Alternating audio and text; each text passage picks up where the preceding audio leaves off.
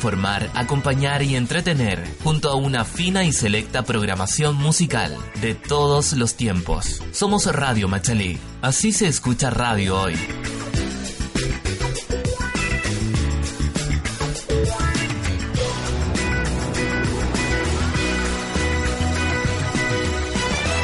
Las opiniones vertidas dentro de nuestra programación son de responsabilidad exclusiva de quienes las emiten y no representan necesariamente el pensamiento de Radio Mechelí.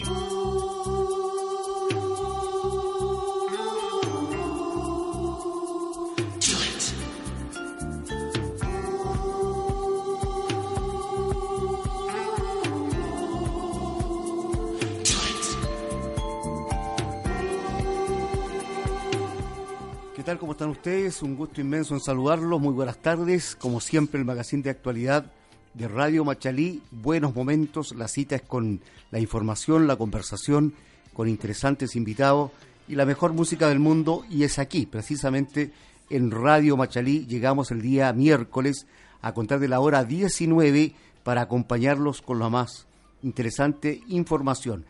Y en Casa Nueva, como lo hemos dicho, siempre es agradable estar acá a pasos de la Plaza de Armas de Machalín, el kilómetro cero, en los flamantes estudios. En la producción general no sería posible la emisión de Buenos Momentos con nuestro director Jaime González, a quien le agradecemos la producción de este interesantísimo programa. Me acompaña el abogado Juan Manuel Torre. ¿Qué tal, Juan Manuel? ¿Cómo te va? Muy bien, gracias. ¿Cómo estás tú, Rodrigo? Muy bien y con bastante frío. ¿eh? No, si ahí está helado después de las últimas lluvias que hemos tenido y la, una cordillera completamente nevada. Efectivamente. Bueno, es la noche de San Juan también que llegó el, invierno, el solsticio. Claro que llegó con mucho hielo, ¿ah? realmente. Y como que invita también a intimidar un poquito las tardes a través de la radio. Y en este caso con interesantes invitados que le vamos a ir comentando y contando a ustedes. Puede tomar contacto con nosotros a través de, de las diversas plataformas que tiene la radio, ¿cierto? Y también lo puede hacer a través del Facebook Live que estamos saliendo en vivo y en directo a lo largo y ancho de todo Chile para el extranjero y también desde los estudios centrales en la ciudad de Machalía. Hoy día tenemos un interesante invitado que viene desde Santiago, por lo tanto es doble mérito. A la vuelta de la pausa musical lo vamos a presentar y arrancamos con la música como es costumbre aquí en Buenos Momentos, el magazine de actualidad de Radio Machalí a contar de la hora 19.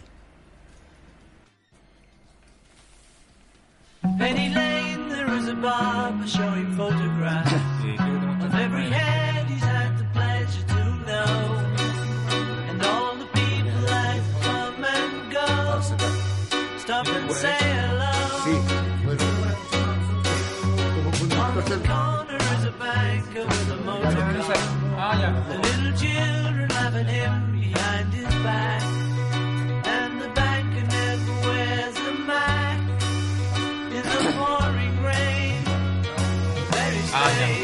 Claro, para, para,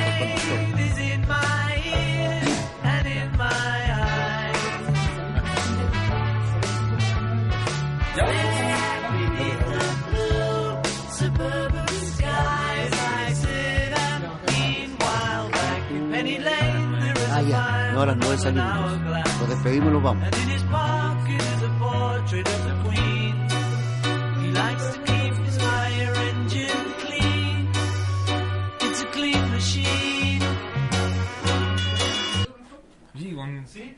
Claro, con, con Juan Manuel. Porque... Le paso el libro, para que lo, lo Qué bueno, ¿ah? Estamos bien, no estamos tan chancón, con un poco pelo que lo queda. No, está bien, ahí está bien. Perfecto. ¿Se, nota la peluca? A ver. ¿Se nota ahí el bisoñé? El parrón. Ahí sí. Bueno, ahí, ahí está. Perfecto, vale. gracias. Nos, nos pasamos a maquillaje. Yo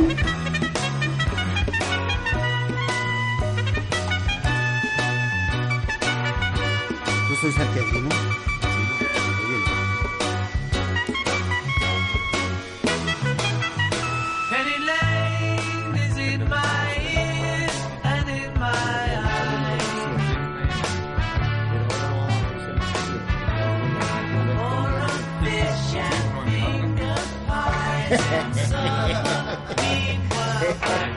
the shelter in the middle of the roundabout. The pretty nurse is selling poppies from a tray. And though she feels as if she's in a play, she is anyway. Penny Lane, the barber shaves another customer.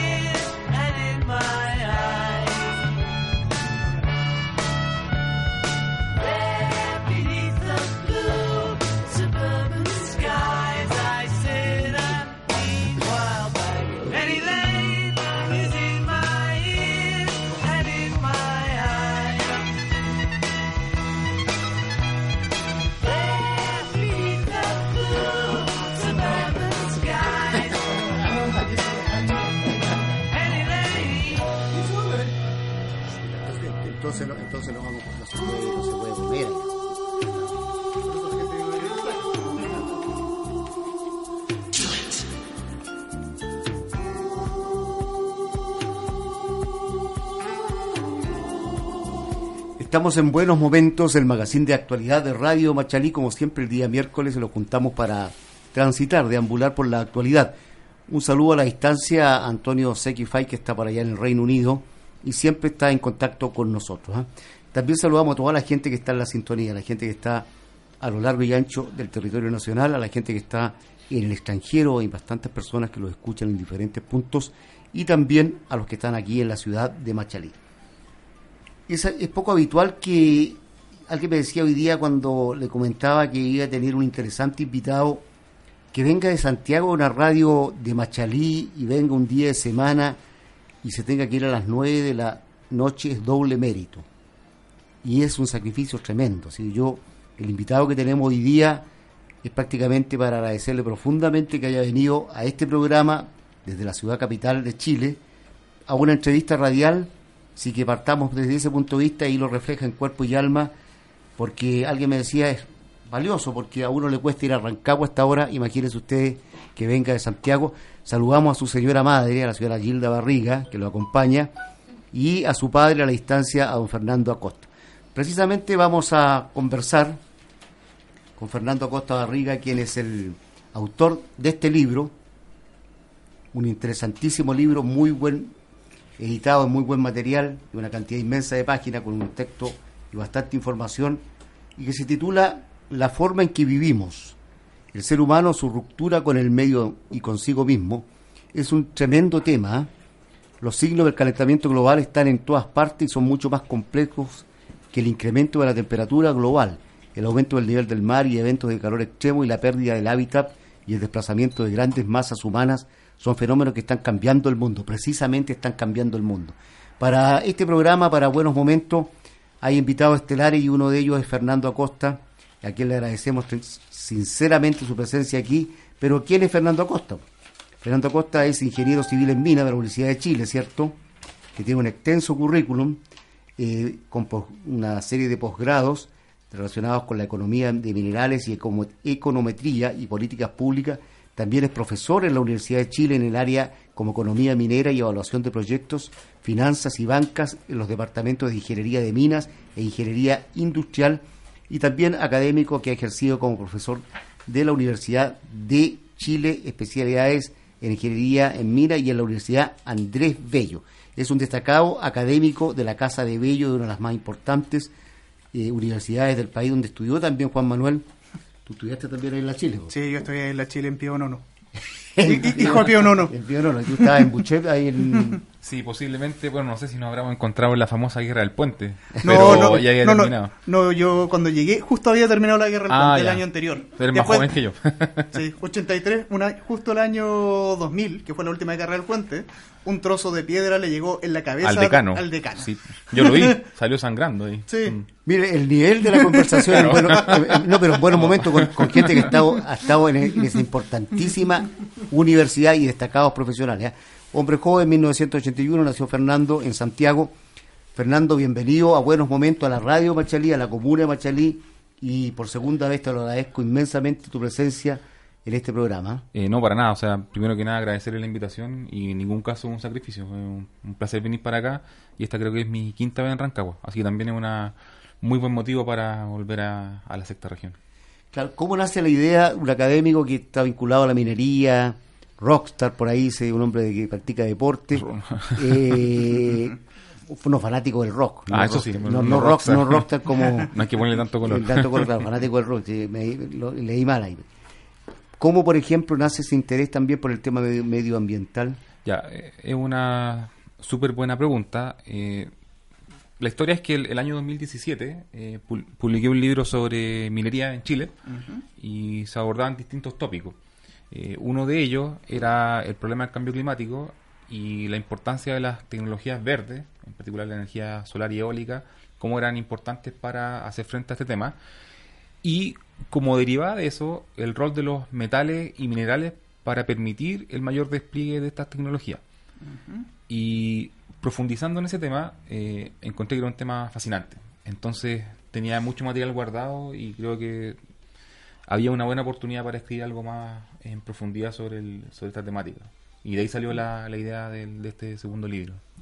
Ah, tú tienes ya un libro relacionado específicamente con la minería. Sí, ese del año 2017. Este es tu segundo libro, ¿ah? Sí, este es 2019. Yo lo vi por ahí en Amazon, está en diferentes eh, eh, librerías. ¿Cuesta hacer un libro? Mm, yo creo que lo más importante es ser ordenado. Eh, dejarse un horario establecido día a día y principalmente estar abierto a las críticas. Yo creo que es súper importante tener un grupo de personas de confianza donde uno le pueda pasar el material previamente eh, y que te critiquen, que te hagan comentarios Correcto. en cuanto a orden, estructura o cosas que pueden estar mal y estar abierto a recibir esas críticas y, y cambiar cuando uno encuentra que es necesario. Eh, estupendo. Y cuéntame, en el libro, ¿qué es lo que tú planteas como eh, la forma en que tiene Chile que enfrentar todo el desafío de cambio climático que estamos viviendo? Ya, eh, mira, eh, tú hacer un. Antes de responderte una- un breve Sí. resumen de lo, de- del contexto del libro. Porque tenemos dos Eh, horas, así que vamos con sí, calma. ¿no? ya, ya. Calma, no. no, no hay ningún apuro. Ya, ok. Pu- Puede no ser tan breve el resumen, así que Ya, Para que los- nuestros amigos auditores capten y, y entiendan y sea didáctico. perfecto. Eh, mira, el, el libro es fundamentalmente una crítica a nuestra forma de vida, eh, a nuestras decisiones del día a día. ¿ya? Entonces, eh, son varios temas los que eh, intento eh, transmitir y abordar en, en el, en el documento. Eh, entre ellos están cambio climático, eh, la contaminación de- a distinto nivel que hemos que hemos creado, tanto atmosférica, en particular el, el plástico en los océanos, que es un tema que se ha vuelto súper importante en el último tiempo. Y también dando un contexto para que se entienda que esto ha ocurrido en el pasado. Estamos hablando de paleoclima. Entonces, eh, el libro parte con una mirada desde el Big Bang hasta el nacimiento de la Tierra, cómo las revoluciones energéticas permitieron el desarrollo de los seres vivos. Eh, después, una vez que aparecimos nosotros los humanos, eh, que llevamos menos del 0,01% del tiempo de, de los 4.600 millones de años que tiene el planeta, y cómo el clima, en, en ese momento por, por causas naturales, no como lo que ocurre ahora, fue responsable tanto de favorecer el surgimiento de imperios como provocar su desplome. ¿Ya? Por ejemplo, el caso de los romanos, qué pasó con el fin de la edad de bronce, con los mongoles. Entonces, el libro hace un recorrido histórico de algunas causas importantes en el que el clima y los recursos naturales han sido fundamentales en determinar nuestra historia. Y termina con el drama que estamos viviendo hoy. El cambio climático de origen antropogénico y la enorme contaminación que hemos creado y cómo eso nos está condicionando eh, no el futuro del planeta, porque eso también llama a confusión. Porque el planeta va a seguir. Eventualmente podría ser como Marte o como Con, Venus. con eh, cambio climático, sin cambio Claro, climático sigue. Puede ser un, un planeta congelado o, o incendiándose. eh, y lo que está en juego es básicamente es la vida. En la vida como la conocemos en el planeta. Quizás nosotros no nos extingamos, pero en qué planeta vamos a vivir es una cosa que yo creo que debe llamarnos más la atención de lo que. Buena pregunta. que- ¿En qué planeta vamos a vivir? O las futuras generaciones. Claro. Fernando, pero por ejemplo tú dices, importante, ¿eh? que el clima y, y- el fenómeno climático viene desde el Big Bang. Y también de una u otra manera incidió en, en el, en la- en la- en el término de grandes imperios. ¿Cómo fue eso más o menos?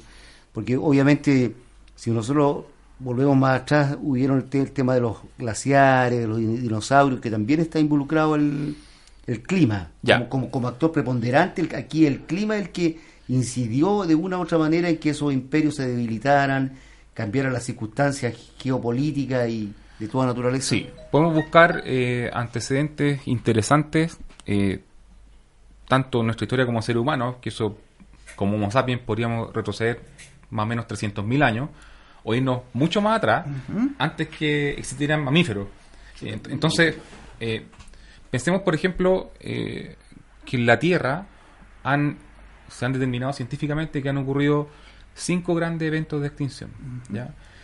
Eh, el más importante ocurrió hace más o menos 250 millones de años, que es lo que, se, lo que se conoce como la gran muerte o la madre de toda la extinción, entre comillas. ¿ya? Eh, en ese evento desapareció alrededor del 96% de todas las especies del planeta. Entonces, todo lo que somos hoy somos descendientes de ese 4% que sobrevivió. Que es 96%. 96% se extinguió. Y los científicos han logrado establecer que el principal eh, sospechoso, eh, responsable de ese gran evento de extinción, fueron erupciones volcánicas masivas. ¿ya?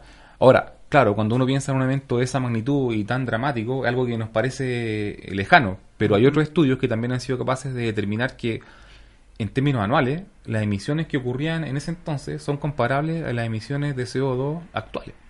¿ya? Entonces, lo que pasa y lo, lo que yo creo es que nosotros, como seres humanos en general, tenemos problemas para proyectarnos o pensar a 5 o 10 años. Entonces, cuando necesitamos ver cosas que van mucho más allá de generaciones de vida, eh, nos cuesta eh, ver más allá y hacernos cargos del, del problema. ¿ya? Eso es como un ejemplo, quizás nos fuimos muy atrás. No, pero es interesante volver a partir de ahí, porque vamos a tener tiempo para enfocar la realidad actual, todo, todo lo que viene. Entonces, por ejemplo, tú estás hablando del 96% de la especie, y si hacemos un paralelo hoy día, ¿cómo va el, el grado de extinción también es, es más o menos, puede haber una comparación, la magnitud? Ya, eh, eso también es una buena pregunta. Eh, es que hay varios problemas que estamos viviendo. De hecho, algunos científicos señalan que hoy nosotros como seres humanos estamos entrando o ya nos encontramos viviendo en el sexto gran evento de extinción, en el cual estamos perdiendo especies que son del orden de 10 a cientos de veces superior a la tasa normal que ha ocurrido extinciones en el pasado.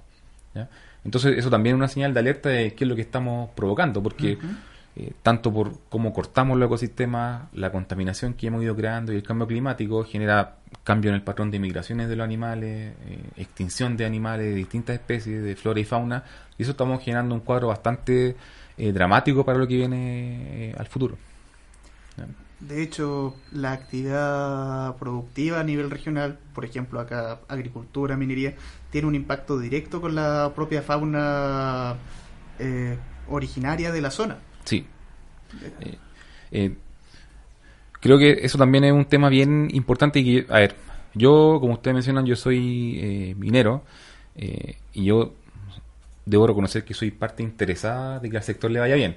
Eh, negarlo sería sería absurdo, ¿cierto? Sería ridículo. claro. ¿ya? Pero Y- esa, honestidad es importante. Sí, y no se trata de hacer una defensa corporativa de la minería. De hecho, en en la presentación del libro hubieron varios, hubo varios panelistas que señalaban, por ejemplo, que en el pasado el sector minero tiene un, un- un- historial ambiental bastante lamentable.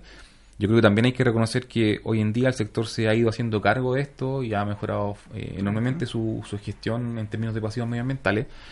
Pero el tema que yo quería, eh, respecto a tu pregunta, es que ¿cómo resolvemos el problema del cambio climático en particular? Por ejemplo, eh, se estima que cerca del 50 y, digamos, más del 50% de las emisiones eh, son debidas al consumo de- o a la quema de combustibles fósiles.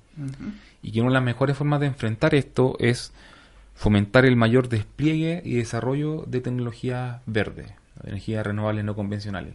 En particular, las dos que han eh, mostrado un mayor desarrollo en los últimos años son la energía solar eh, y eólica. ¿ya?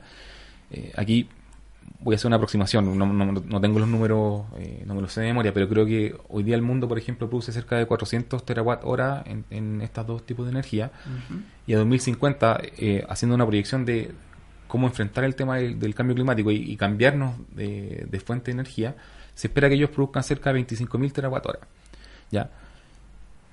Para lograr eso, eh, como ejemplo, el mundo requeriría cerca de 3.000 millones de toneladas de acero, más de 300 millones de toneladas de aluminio y cerca de 40 millones de, de toneladas de cobre. Pongamos en contexto que hoy el mundo produce cerca de 20, 21 millones de toneladas de cobre y Chile está en torno a los 5,5, 6 millones de toneladas. Básicamente necesitamos duplicar la producción de cobre y de muchos otros metales para entregar los elementos críticos que son necesarios para construir las instalaciones que requieren esta fuente de energía. Entonces, yo creo que el primer mensaje que nosotros eh, tenemos que ser capaces de transmitir, y me refiero a nosotros, eh, tanto eh, la industria como el sector académico, el sector privado, es que nos encontramos en un punto en que ningún desarrollo es inmaterial. Lo que tenemos que hacer es minimizar y gestionar para que el impacto sea el menor posible.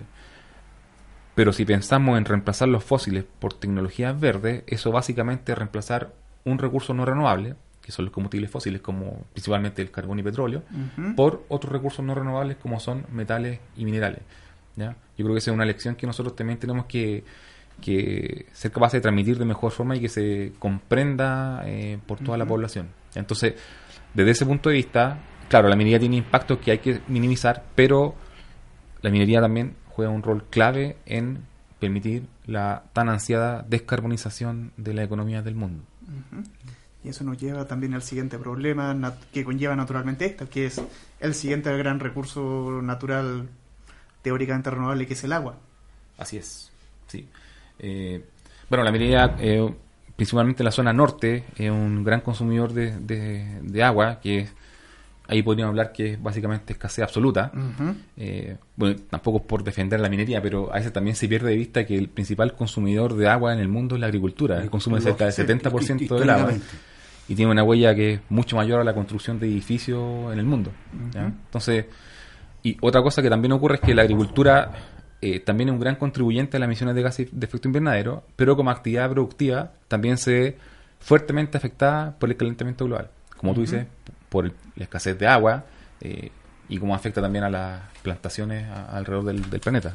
Estamos en buenos momentos en Radio Machalí con una interesantísima conversación con el académico profesor de la Universidad de Chile y autor del libro que hoy día vamos a sortear a través del Facebook Like con los amigos auditores, que es La forma en que vivimos el ser humano, su ruptura con el medio y consigo mismo, de el profesor y académico de la Universidad de Chile, ingeniero civil, Fernando Acosta Barriga, quien los honra hoy día con su presencia y asistencia. ¿Por qué le digo esto?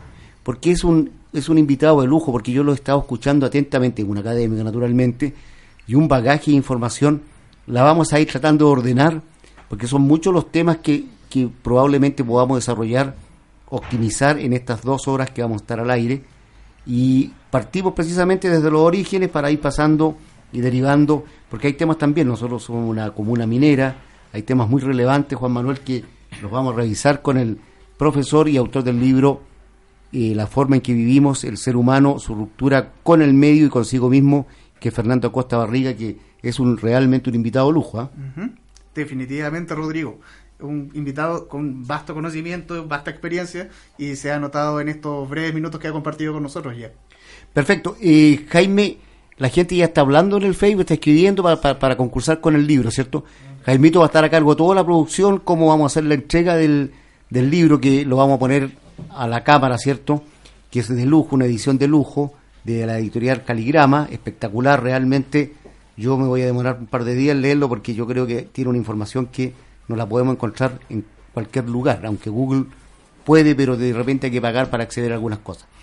Bien, instante preciso, momento oportuno para tomar contacto con la música, siempre aquí en Buenos Momentos con Bonnie M y Cargo Home por allá por los 80, sinfonía en los rankings mundial, este grupo alemán.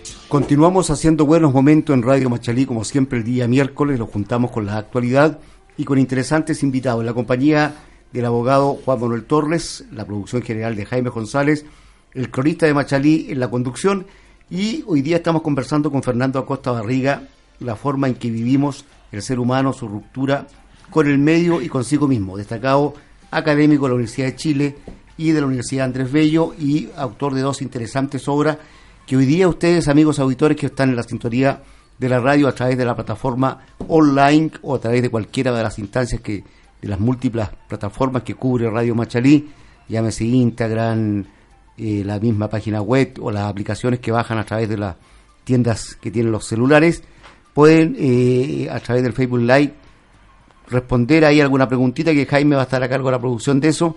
Y al final de la jornada de hoy día se va a llevar este hermoso y valioso libro como un insumo necesario que con el tiempo lo va a valorar enormemente. Juan Manuel. Eh, Fernando, mira, continuando con el tema de calentamiento global y de lo, de lo que conversábamos en el intermedio, el tema del calentamiento global no solamente es el calentamiento, sino el mero hecho del cambio. Y de hecho, que una de las extinciones masivas había sido efectivamente por todo lo contrario, el hielo, el frío. Sí, eh, han oc- bueno, a ver, los, la última, el fin de la última glaciación fue exactamente por eh, aumento de temperatura eh, y también han ocurrido eventos de extinción por baja temperatura. Eh, los grandes eventos de extinción que comentamos recién, los cinco, los cinco previos, han sido por grandes emisiones de CO2, Ujú. ¿ya? que generan cambios climáticos a nivel global. De hecho, el último y el más conocido, el más famoso, es lo que provocó la extinción de los dinosaurios, cuando cayó el, Correcto, el- el meteorito. el meteorito ahí en el Golfo de México. eh, y una de las causas fue el- la gran cantidad de hollín que se dispersó, eh, eh, que impactó una zona rica en petróleo, ¿ya? y todas esas emisiones provocaron cambios eh, globales. ¿ya? Y eso fue lo que provocó la última gran extinción y la, la más, la más famosa de, de la historia. Y bueno, también el periodo de glaciación que ocurrió en el siglo XVI siglo XVII. Claro, sí. Eh, hay varias cosas interesantes que se pueden decir respecto a eso. Eh, de hecho, uno de, las- de los avisos más dramáticos es que algunos científicos dicen que, eh, a ver, la Tierra pasa por ciclos naturales a lo largo de su, de su historia. Y algunos eh, eh, eruditos, estudiosos, plantean que producto de nuestras emisiones antrópicas hemos básicamente cancelado o pospuesto la próxima edad de hielo en cerca de 100.000 años. ¿ya? Algo que ocurre naturalmente eh, en el planeta, nosotros por nuestras acciones básicamente la cancelamos y sin saber qué es lo que eso significa eh, para el planeta. y en esa grande, digamos, desaparición de, de especies, ¿el hombre ha tenido alguna importancia, alguna participación directa? ¿Han podido ser evitadas esas grandes extinciones? No, porque las que mencionamos ocurrieron hace... A ver, eh, podemos hacer un, un- como una breve línea temporal. ¿ya? Eh, la, his- el- la- la Tierra como planeta, en cuanto a edad, tiene cerca de 4.600 millones de años. ¿ya? 4.600 millones. más o menos. Eh, las grandes extinciones que nosotros estamos eh, comentando, eh, la última, la de los dinosaurios, ocurrió hace más o menos 65 millones de años. ¿ya? Eh, los mamíferos dominaron el paisaje después de esa extinción. En el fondo, gracias a esa extinción, después aparecieron los mamíferos. Ujú. Eh, nuestro antepasado simiesco, estos eh, entre comillas, parecidos más a rata, Claro. aparecieron hace cerca de 20 millones de años. ¿ya? Eh, nuestros antepasados ya que se parecían y que nosotros podríamos decir que son seres humanos, tienen más o menos 5 millones de años. ¿ya? Y nosotros como Homo sapiens tenemos 300.000 años. O sea, es la nada misma. Exactamente. Eh, y pese a nuestro eso es lo dramático, pese a nuestra poca permanencia en la Tierra, nosotros somos estamos siendo responsables del sexto gran evento de extinción. ¿ya? Por ejemplo, en ese mismo tenor ha creado expectación, preocupación, ha sido material de reportaje en todos los medios, de todas las plataformas, la situación de las abejas. ¿Qué ocurre con las abejas que son tan fundamentales porque cumplen una serie de procesos, pero ya es, paulatino y en forma ya dramática y digamos está creando cierta sensación de- de preocupación, la desaparición, la, la extinción de la abeja? Sí, ese es un, tumo- un, un tema súper importante. Una de las cosas que se, ha, que se plantea que más afectan a, los, a distintos insectos, y en particular a la abeja, es el cambio climático porque modifica sus patrones de migración y de, entre comillas, viaje ya entre flores. Y otro de los grandes impactos es el excesivo uso de pesticidas, ya que la está aniquilando. Eh, y no quiero inventar un número, pero si se extinguieran la abeja, eh, eso significaría básicamente el colapso de la alimentación en el mundo. ¿ya?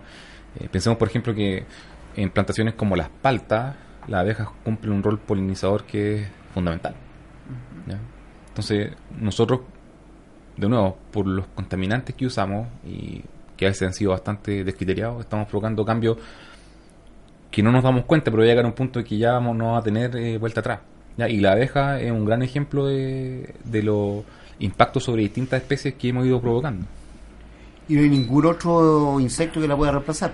Tendría que crearse algo artificial Bueno. que, pu- que pudiese cumplir la función de la abeja. De hecho, hay algunos científicos que están inventando robots eh, usados con todo el remoto. Pero eso me parece ya. No sé si sea plausible o sea algo más como anecdótico. Pero ahí a reemplazar al, eh, al- el rol de la abeja de miles de años, eh, no lo veo, al menos al corto plazo, posible. ¿ya? No al ritmo que se necesitaría. Bueno, ¿y qué medidas prácticas frente a este escenario que tenemos podemos tomar nosotros o tienen que ser solamente eh, medidas regulatorias nacionales o medidas regulatorias internacionales? Porque al final del día tres, esferas de competencia Sí. completamente distintas. Ya, eso también, bueno, son todas buenas preguntas en realidad.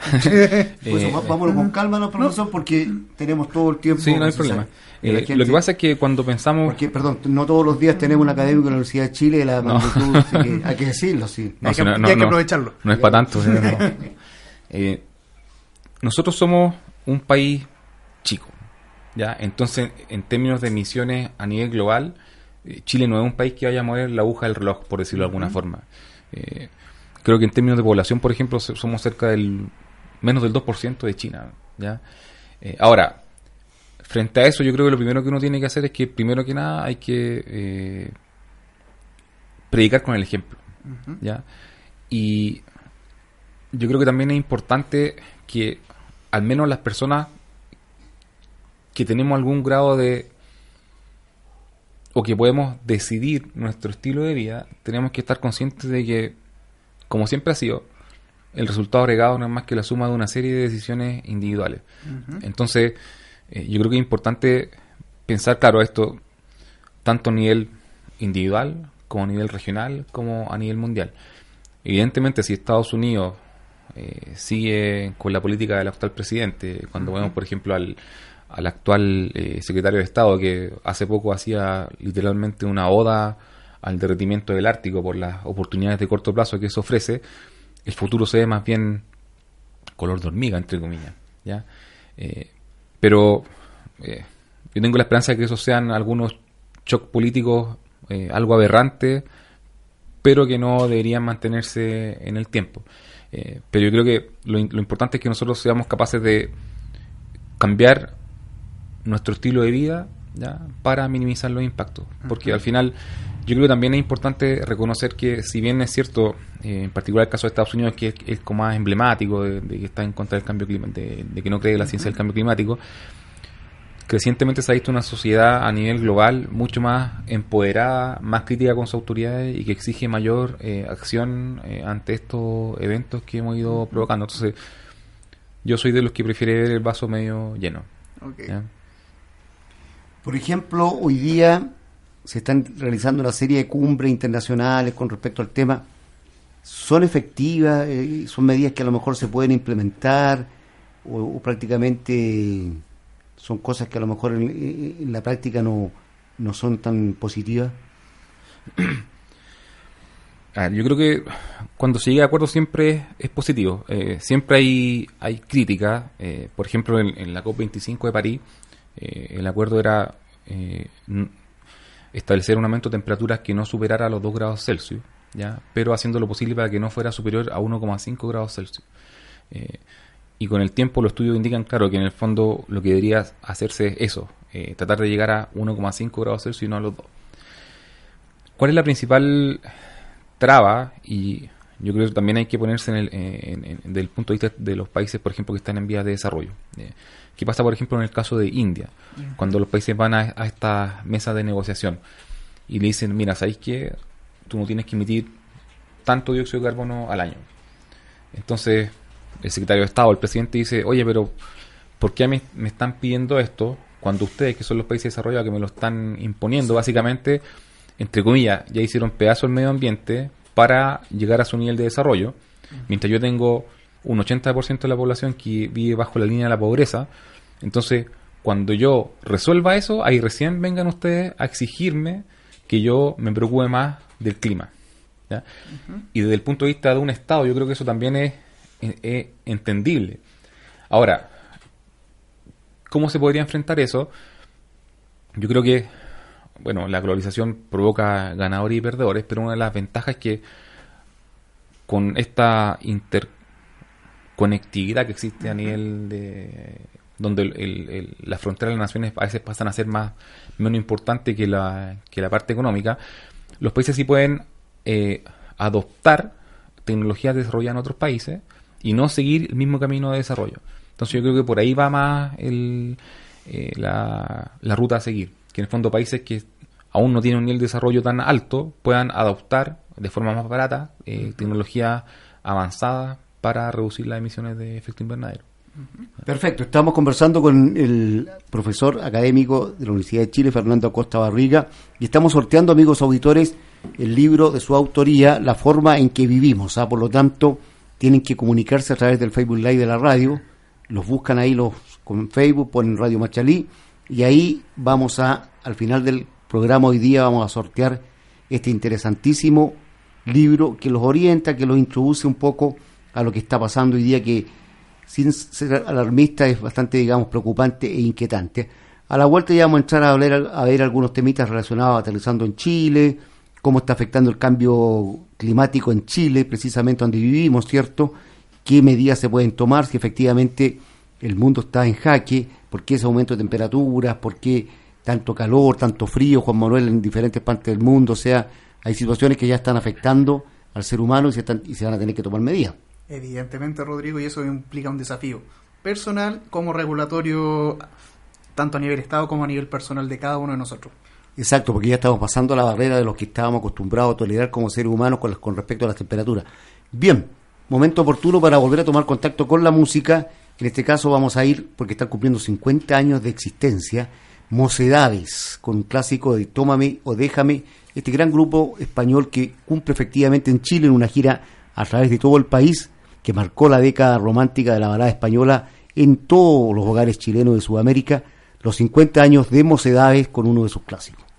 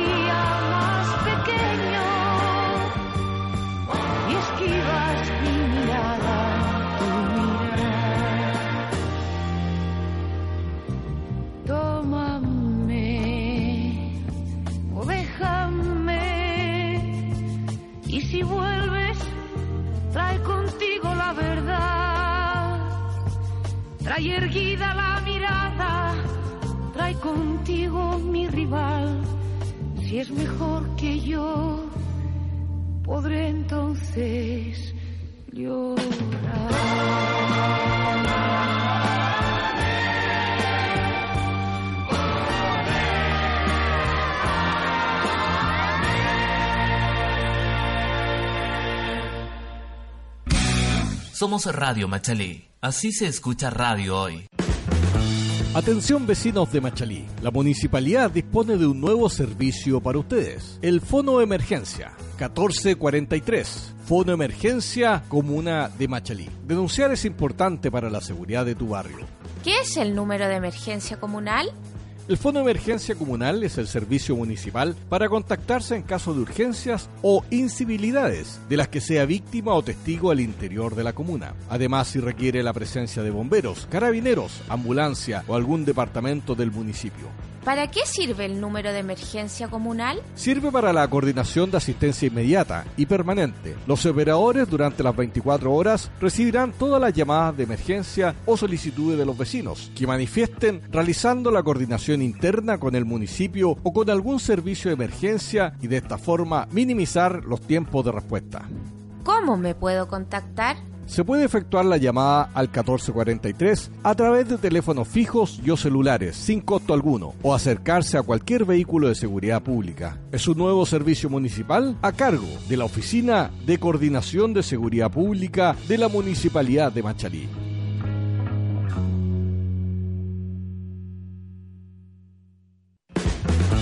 Atención vecinos de Machalí, la municipalidad dispone de un nuevo servicio para ustedes, el Fono Emergencia 1443. Fono Emergencia Comuna de Machalí. Denunciar es importante para la seguridad de tu barrio. ¿Qué es el número de emergencia comunal?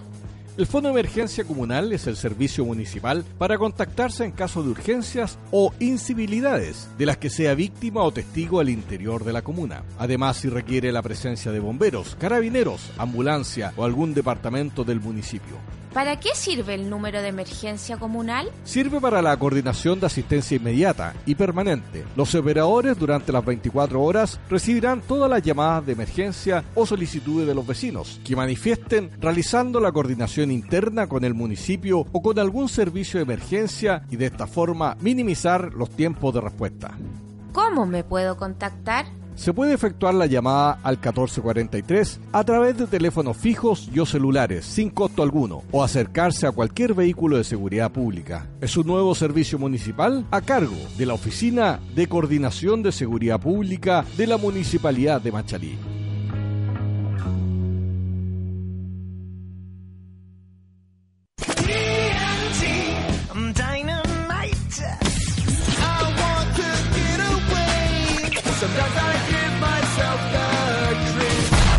Radio Machalí. Así se escucha Radio Hoy.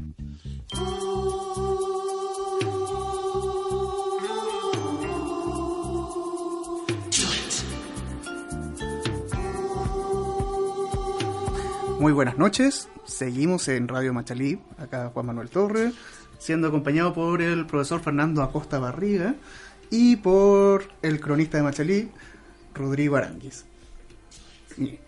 Fernando, continuando con el tema respecto a cómo los países empiezan a desarrollar, que un bueno conmemorar o recordar que hace 74 años atrás, producto de la Segunda Guerra Mundial y el fracaso de la Liga de las Naciones, se funda las Naciones Unidas. Se, se generaron una serie de, respecto al medio ambiente, una serie de estipulaciones posteriores, pero el pacto original solamente contempla un artículo que es el 25. Eh, Esta es la parte ñoña jurídica que uno tiene que dar. y en el cual solamente habla del derecho a la salud y del bienestar físico, sin indicar más allá de cómo se puede lograr este bienestar físico. En ese sentido, se establecen derechos humanos a través de las generaciones que se van prosiguiendo, de primera generación, que son los típicos derechos civiles y políticos. Moverte, votar, que no te maten en la calle. De ahí entramos a una segunda generación de derechos que están vinculados con temas sociales. Que no te despidan injustificadamente, tener efectivamente la posibilidad de comprar una casa, vínculos más sociales, que existe una tercera generación de derechos humanos que son las vinculaciones ambientales, que empezaron a estar en boga ya en los años 70. En ese sentido, las organizaciones internacionales, UNESCO, ONU, la OIT, eh, FAO, han tenido una repercusión real en el impacto medioambiental y en el calentamiento global. Eh, muy buena pregunta. Eh, a ver, yo creo que eh, mientras más organizaciones y agrupaciones existan que puedan eh, levantar la voz y hacer eh, más vis- visibles los problemas, yo creo que es siempre positivo. Creo que también hay que reconocer que a veces se enfrenta a una resistencia bastante importante por parte de la industria, en este caso de los combustibles fósiles. Pero si tú me preguntas a mí, yo creo que sí ha sido eh, importante, quizás no con el nivel de velocidad que se requiere, pero yo creo que hoy estamos en un momento en que eh, la, la reunión anual del cambio climático, los objetivos de desarrollo sostenible, sí han sido importantes para eh, eh, ser una voz global importante para que todos seamos más conscientes de, lo- de los desafíos importantes que enfrentamos hoy como, como humanidad. Entonces, en ese sentido, yo creo que eh, pese a las limitaciones y problemas que ha tenido, sí creo que ha sido importante como para hacer una voz eh, global en, en, estos, en estos temas. Pero ¿se ha concretado alguna política concreta o simplemente queda la voluntad, como siempre, la mera voluntad de los países y el gobierno de turno para... Eh, claro, lo que pasa es que como los países son independientes, al final igual ellos, por ejemplo, a ver lo que pasó con el acuerdo de Kioto, que eh, Estados, Estados Unidos no firmó y que Canadá firmó para después renunciar, al final siempre queda sujeto a lo que de- decían después los gobiernos, lo que pasó ahora con Estados Unidos. Eh, pero yo creo que también hay que reconocer que hay países, por ejemplo, en- hoy día la mayoría de los países ha firmado y ha ratificado el acuerdo de París del año 2015. Entonces, en ese sentido se ha generado un, entre comillas, momentum de tanto a nivel social como político que yo creo que ya es imparable en el sentido de hacernos cargo de lo que de lo que hemos provocado. Y eso nos lleva como a uno de los grandes productores de contaminación en nuestro planeta, que es China. Que el gran productor, pero también el gran contaminante del planeta. Sí. ¿Y y China ha tenido alguna política en relación al medio ambiente? Eh, ya, sí, es verdad. Eh, China es uno de los grandes eh, contaminantes, principalmente porque Por la, por cantidad de habitantes. Claro, principalmente porque eh, hace unos 40 años, principalmente la gente vivía en, en zonas rurales. Eh, y como es la tendencia del mundo, es más industrialización, eh, Urbano. exacto, más desarrollo urbano y migración del campo a la ciudad. Y eso ha tenido, como bien señalas tú, eh, un consumo enorme eh, de materias primas, en particular productos industriales como los metales. Nosotros, el superciclo de precios del cobre, por ejemplo, hace algunos Ujú. años se debe a China. ¿Ya? Por las También- organizaciones lado a la costa. exacto, de petróleo, etcétera.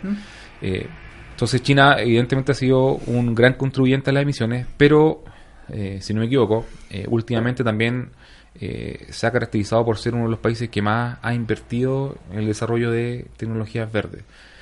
A uno puede cuestionar cuán limpia será su manufactura, difícil saber, pero al menos eh, lo que muestra la noticia es que se ha estado haciendo cargo de este nuevo eh, escenario en el que básicamente se han hecho imperiosos estos desarrollos tecnológicos eh, diferentes a los del pasado.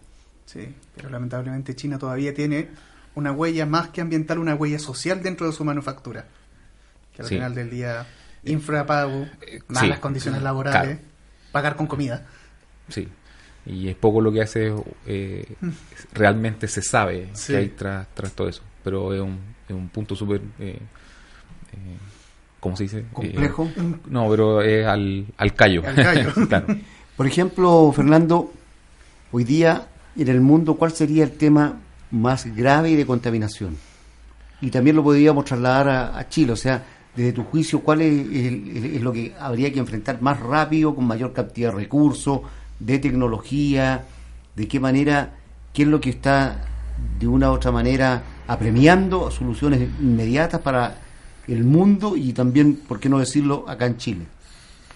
Ya, es una pregunta un poco difícil. Eh, a ver, yo creo que es bien difícil separar lo- lo- los niveles de las distintas contaminaciones que hemos ido creando. Eh, voy a poner un ejemplo, por ejemplo, contaminación por CO2, eh, de cambio climático. Eh, también está la contaminación que generan las actividades industrias extractivas. ¿ya? Eh, entonces, algunos científicos señalan que el, el mayor desafío que hoy enfrentamos es el cambio climático. eh, otro autor que, entre comillas, entre paréntesis, es mi autor favorito, que es Jared Diamond, él dice no, que en el fondo el desafío más importante que enfrenta la humanidad es el consumo no sustentable de los recursos naturales. Pero como, como conversamos al principio, muchos de estos recursos, en particular los metales, son importantes para desarrollar estas tecnologías que a su vez son fundamentales para combatir el cambio climático.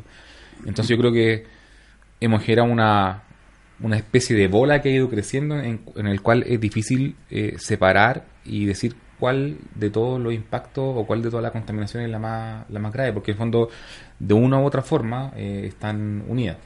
¿ya? Ahora, eh, disculpa, No, eh, adelante, Rocío. eh, uno de los temas que se ha hecho bien eh, preponderante en, el- en los últimos tiempos tiene que ver con la contaminación por plástico. Eh, hay algunas estadísticas que son bastante dramáticas. Eh, creo que se ha hecho popular el hecho de que se estima que en peso, al ritmo actual de producción, eh, se espera que el peso del plástico en los océanos al año 2050 sea mayor al de los peces. O que hoy en día ya hay más pedazos de microplástico en los océanos que estrellas en la Vía Láctea. O sea, una cuestión que uno es como, ¿de qué estamos hablando? Entonces, ahí claro, sale la pregunta, bueno, ok, el, el océano, nuestros mares están contaminados por plástico que se han encontrado a, profundidad- a profundidades de kilómetros en, en estos organismos los más extraños que se ven en los océanos. Pero uno dice, pero, ok, más allá de querer los océanos prístinos de alguna forma y verlos bonitos, ¿por qué esto debería importarnos? El tema es que hasta ahora no se, no se han asignado recursos para hacer estudios en profundidad, pero sí se ha encontrado que el plástico hoy en día pasó a ser parte de la cadena alimenticia. Eh, está- el plancton se come el plástico, después los peces pequeños se comen al plancton, el pez más grande se come al pez más pequeño y después nosotros nos comemos al pez más grande. Entonces, claro, nosotros como seres humanos estamos hechos de grasa, sangre, eh, hueso, eh, etcétera, pero si posiblemente si nuestra dieta incluye agua de grifo, marisco y pescado, también vamos a encontrar eh, microplásticos en nuestro interior. De hecho, una noticia que hizo eh, el Fondo para la Conservación de la Naturaleza de, de- de Chile eh, estimaba que nosotros consumimos cerca de una tarjeta de crédito de plástico a la semana. Claro, es como, es como eh, tragicómico porque en el fondo es como que se nos está acabando el crédito con la naturaleza. Exactamente. Pero, por ejemplo, la- las medidas que implementaron en Chile con respecto al plástico son acertadas. O sea, porque se focalizó prácticamente todo en el plástico. Pero, por ejemplo, la- las contaminaciones de los vehículos, las contaminaciones que lo vamos a desarrollar un poquito más adelante, de, la leña.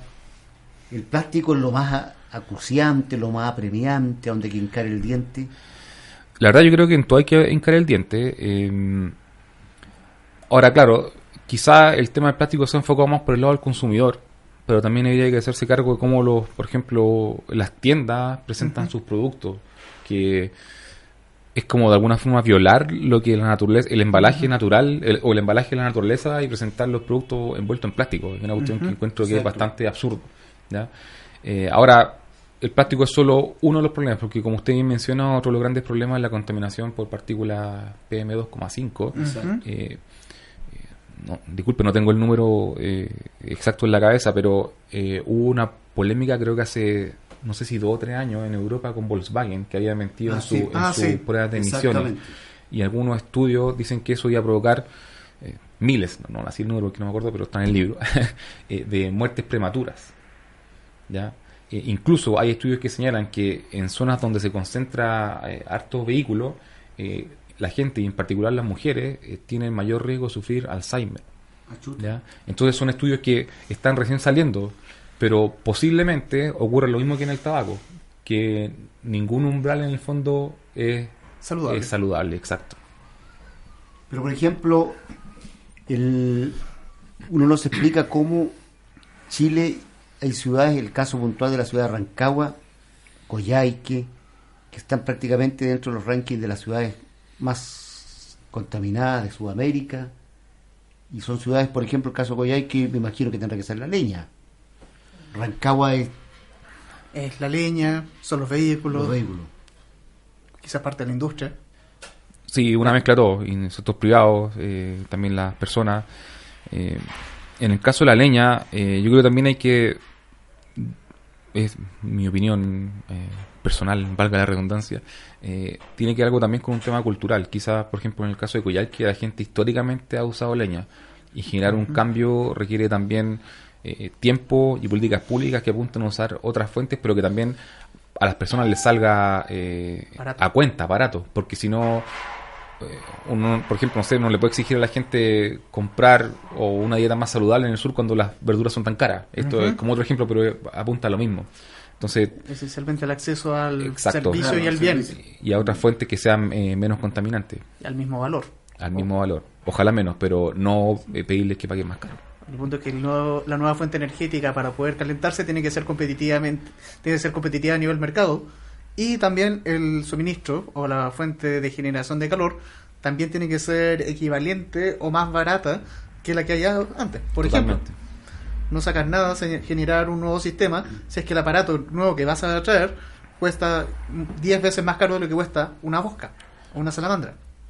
Y la salamandra, que el que tiene es el costo ya asumido hace décadas, Claro, ha sido parte de la tradición, entonces también generar ese cambio es, es complejo, salvo que a la gente realmente vea que tiene una ventaja también eh, en términos personales. evidentemente. Y la restricción del uso de la, de la estufa, el cambio, el tipo de estufa, digamos de otra manera, es, es positivo, incide en disminuir los índices. Porque, por ejemplo, aquí en la zona pasa prácticamente sobresaturada y, y restringida el uso de, de leña en determinados días, así como la restricción vehicular.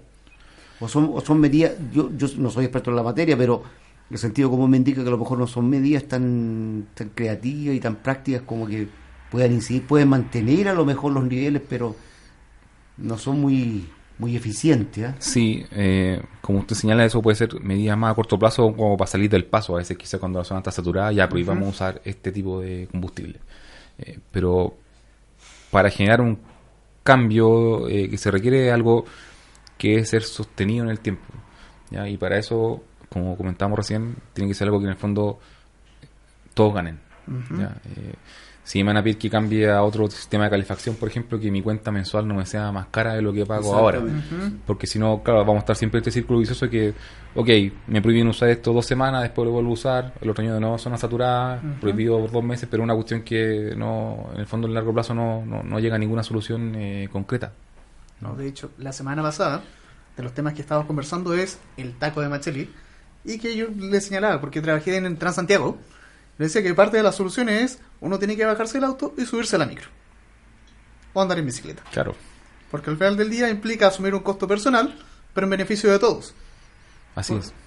Y ahí- Pero para eso tiene que haber la infraestructura para usar bicicleta, Exacto, entonces es, claro. es toda una... Y aquí con la, con la leña, ¿cómo lo harías? Electricidad, Acá gas. habría que generar, hace unos años atrás se generó un tema de conversión de calefactores por calefactores a pellet, donde se generaba un subsidio para poder hacer esto. Exactamente. Pero también he escuchado además de una persona que dice que el ruido del ventilador le molesta, porque la, eh, al final del día la estufa pellet genera calor a través de chips de madera que se climan rápidamente, pero también tiene un, un ventilador que saca eso y transmite el calor y hace que dice como No mi bosca mi bosca no sonaba.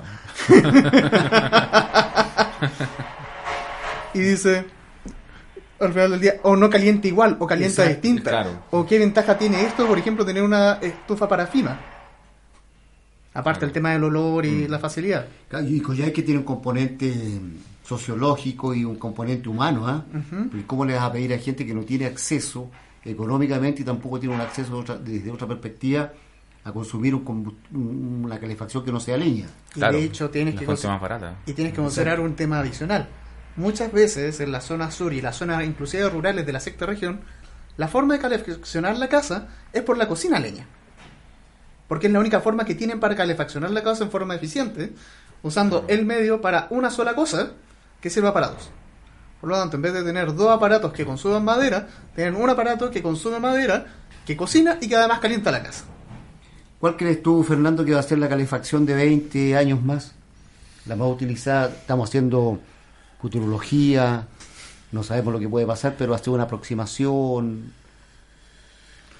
Eh, buena pregunta. No sabría responderle así a cien- ciencia cierta, pero lo que yo espero en el fondo como pensando los- las metas que se ponen estas instituciones eh, internacionales al año 2050, que es el año como estándar. Eh, ojalá que las fuentes renovables hayan adquirido eh, mayor despliegue, mayor desarrollo y que en el fondo eh, nuestro consumo eléctrico se fundamente en ello. Claro, es lo y, que- y la electricidad tendría que ser un poquito más económica. Claro, bueno, eh, uno de, las- de los principales problemas para el mayor desarrollo de estas fuentes es que hace, un, eh, digamos, 10 años eran bastante elevados. Sin embargo, con el tiempo han ido reduciendo harto sus costos.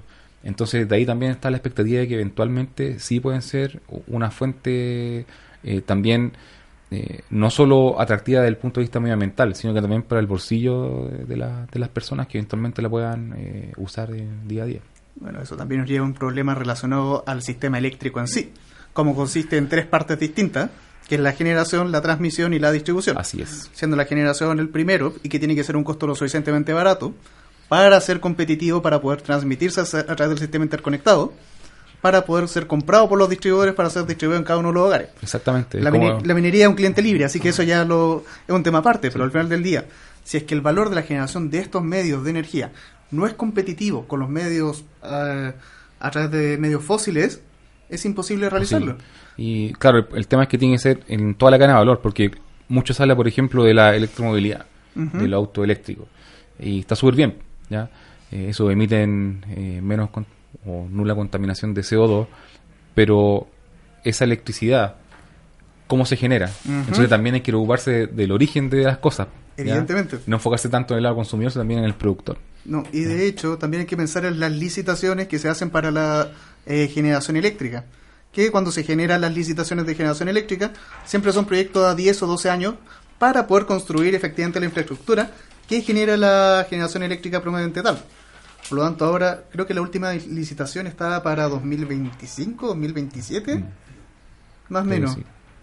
Y por lo mismo, nos queda todavía un espacio para Estamos haciendo radio en vivo, así que no se No, no, sí, sí, adelante, cap- sí capté. Lo, lo están mirando, lo están mirando en la... Hola. Así que no, no, no se preocupen. Y como la licitación va a ser a seis años más para que empiecen a inyectar energía dentro del sistema eléctrico, también nos genera en ese desfase un periodo de vacancia donde todavía el consumo de carbón va a estar vigente. Va a estar vigente, sí. sí. Ahora, eh, ese también es un, es un buen punto porque eh, claramente hay que bajar eh, lo más posible el consumo de fósiles, pero yo creo que es una utopía pensar que en el corto plazo los combustibles fósiles van a ser casi un anacronismo del siglo XXI. Eh, de hecho, su participación se va a mantener más o menos estable por varios años. Entonces, de alguna forma también hay que tener las expectativas bien aterrizadas. ¿Ya? Ojalá que las energías verdes adquieran mayor preponderancia, pero los fósiles no los vamos a reemplazar de la noche a la mañana, en ningún caso. Estamos en buenos momentos en Radio Machalí, conversando en esta jornada de día miércoles, ¿cierto? El magazine de actualidad de la radio, con Fernando Costa Barriga y académico de la Universidad de Chile y su excelente libro La forma en que vivimos el ser humano, su ruptura con el medio y consigo mismo, que usted puede obtener en esta jornada de hoy día eh, comentando a través del Facebook Like de la radio Machalí y al final del programa le vamos a vamos a hacer un concurso y vamos a obsequiar quien gentilmente este libro que el profesor lo, lo ha puesto a disposición. Eh, hay bastantes temas, ha sido interesantísimo. Sabemos que a lo mejor los auditores tienen alguna inquietud, algún interés, la podrían expresar a través del Facebook, alguna consulta en particular, aprovechar las circunstancias. Ya, Jaime, WhatsApp, tíralo nomás. Muy buenas tardes y saludo al, al gran panel que está ahí en, en Radio Machalí. Aprovechar de, felicitar, por supuesto, al programa Buenos Momentos. Bueno, quisiera hacer una pregunta, eh, más que una pregunta, una inquietud. Eh, si bien eh, nosotros los seres humanos eh, contaminamos con plástico el, el mar, los océanos, pero ¿qué tan eh, responsables son las grandes empresas que nos han acostumbrado a tener una vida, entre comillas, más fácil con el plástico? O sea, si bien podríamos decir que un, buen porcentaje lo tienen las personas comunes y corrientes, digamos, a ocupar el plástico, pero ¿qué tanto porcentaje también tienen las empresas con respecto al uso del plástico para, eh, repito, eh, comillas, eh, facilitarnos la vida? Saludos a los tres y felicidades por el programa. Ahí está nuestro director Mario Ulloa. Gracias, Mario, también. Así que excelente pregunta, Fernando, para que la conteste, por favor. Sí, voy a tratar de contestarla. Eh, sí, una buena pregunta y, en verdad apunta a algo que estábamos comentando recién. Eh, claro, quizás hemos estado hablando mucho enfocado a nosotros como consumidores finales, pero evidentemente esto tiene que hacerse cargo a través de toda la cadena de valor. Eh, hace un momento comentamos, por ejemplo, cuando uno va a comprar un supermercado y en vez de encontrar una naranja como la ve en el árbol, encuentra los gajos eh, envueltos en una en plástico, en una bandeja con plástico. Es totalmente ridículo. Entonces, yo creo que eh, evidentemente las empresas, que como bien dice el doctor, nos han hecho más eh, facilitarnos la vida, también tienen que hacerse cargo de esa contaminación. De hecho, eh, si no me equivoco, acá en Chile y en otros países han ocurrido una serie de protestas en los supermercados que son bastante llamativas, en que la gente paga y después saca el plástico de todos los productos y lo deja ahí como, ok, Claro. u- háganse cargo ustedes de su plástico. ¿ya? Entonces, Interesante, ¿eh? eso yo creo que hay una corriente creciente de que las personas no solo se hacen cargo ellos, sino que también eh, exigen que los productores también se hagan cargo de su contaminación. De hecho, se me recuerda cuando en los años 80 uno compraba aceite en el bidón con la maquinita para Ah, sacarlo, sí, por- llevando uno la botella para... Exactamente. sí. Y la O la leche antiguamente también le dejaban en botella También en la botella, correcto. Mm. Bien, ahí hemos respondido a la pregunta de nuestro auditor. ¿ah? Vamos a tomar contacto con la música, con Andy Gibb, uno de los integrantes, el hermano menor de los Beat Gibb. Y a la vuelta vamos a entrar de lleno a hablar de un tema tremendamente importante. ¿Será el agua un recurso finito? ¿Habrá un- una epidemia mundial, una guerra por el agua? ¿En qué situación está Tiltil? ¿Por qué se, se secó la laguna de Aculeo? ¿Por qué hay tanta poca presión de agua en la mañana en Machalía y con 52.000 habitantes? Tantas preguntas, tantas conjeturas con respecto al líquido y elemento vital que es el agua.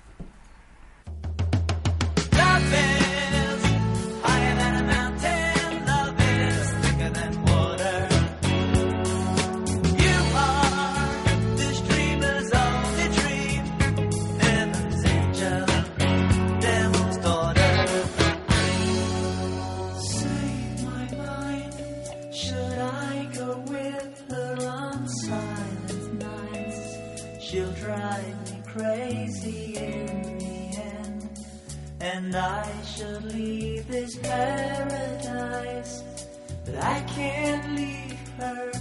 While I need her more than she needs you, that's what I'm living for.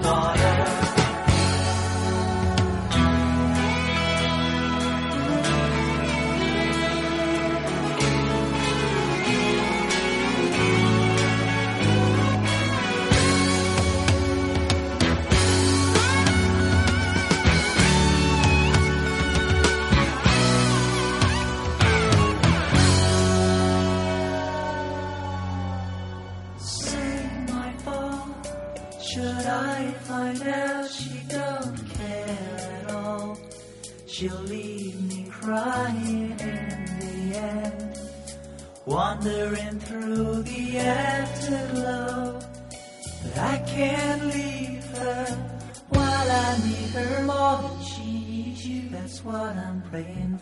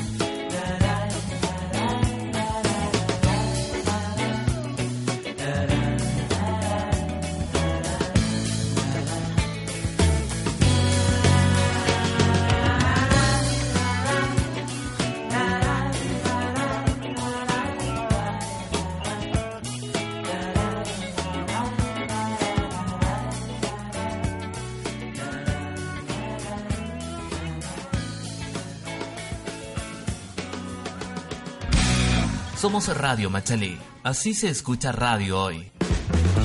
Atención vecinos de Machalí, la municipalidad dispone de un nuevo servicio para ustedes, el Fono Emergencia 1443. Fono Emergencia Comuna de Machalí. Denunciar es importante para la seguridad de tu barrio.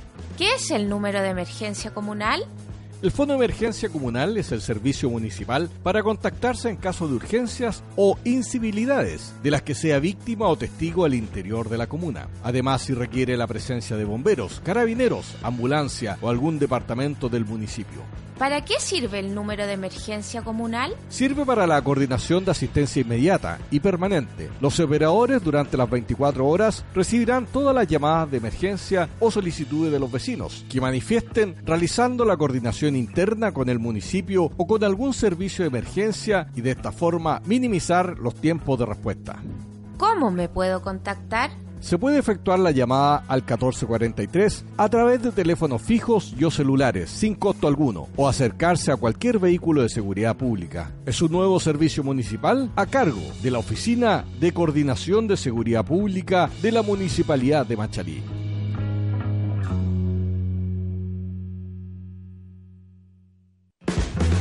Atención vecinos de Machalí, la municipalidad dispone de un nuevo servicio para ustedes, el Fono Emergencia 1443. Fono Emergencia Comuna de Machalí. Denunciar es importante para la seguridad de tu barrio. ¿Qué es el número de emergencia comunal? El Fondo de Emergencia Comunal es el servicio municipal para contactarse en caso de urgencias o incivilidades de las que sea víctima o testigo al interior de la comuna. Además, si requiere la presencia de bomberos, carabineros, ambulancia o algún departamento del municipio. ¿Para qué sirve el número de emergencia comunal? Sirve para la coordinación de asistencia inmediata y permanente. Los operadores durante las 24 horas recibirán todas las llamadas de emergencia o solicitudes de los vecinos que manifiesten realizando la coordinación interna con el municipio o con algún servicio de emergencia y de esta forma minimizar los tiempos de respuesta. ¿Cómo me puedo contactar? Se puede efectuar la llamada al 1443 a través de teléfonos fijos y o celulares sin costo alguno o acercarse a cualquier vehículo de seguridad pública. Es un nuevo servicio municipal a cargo de la Oficina de Coordinación de Seguridad Pública de la Municipalidad de Machalí.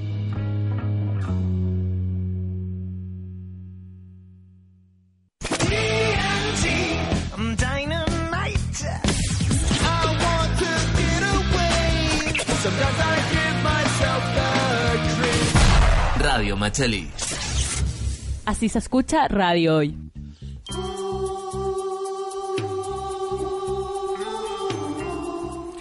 Avanzamos ya en la recta final de Buenos Momentos, el magazine de actualidad de Radio Machalí. En esta jornada, este día miércoles tan especial, con un interesante invitado y además también con temas que son contingentes y que muchas veces no los profundizamos. Yo quisiera agradecer también a la gente que los reproduce los videos, que en Instagram, en Facebook Like, a través de Spotify y de todas las plataformas donde no solamente este programa, sino que todos los programas de la radio lo ha ido estupendamente bien. Así que agradecerle a toda esa gente que a través de un like los dice que está con nosotros, con Radio Machalí y también con nuestro programa.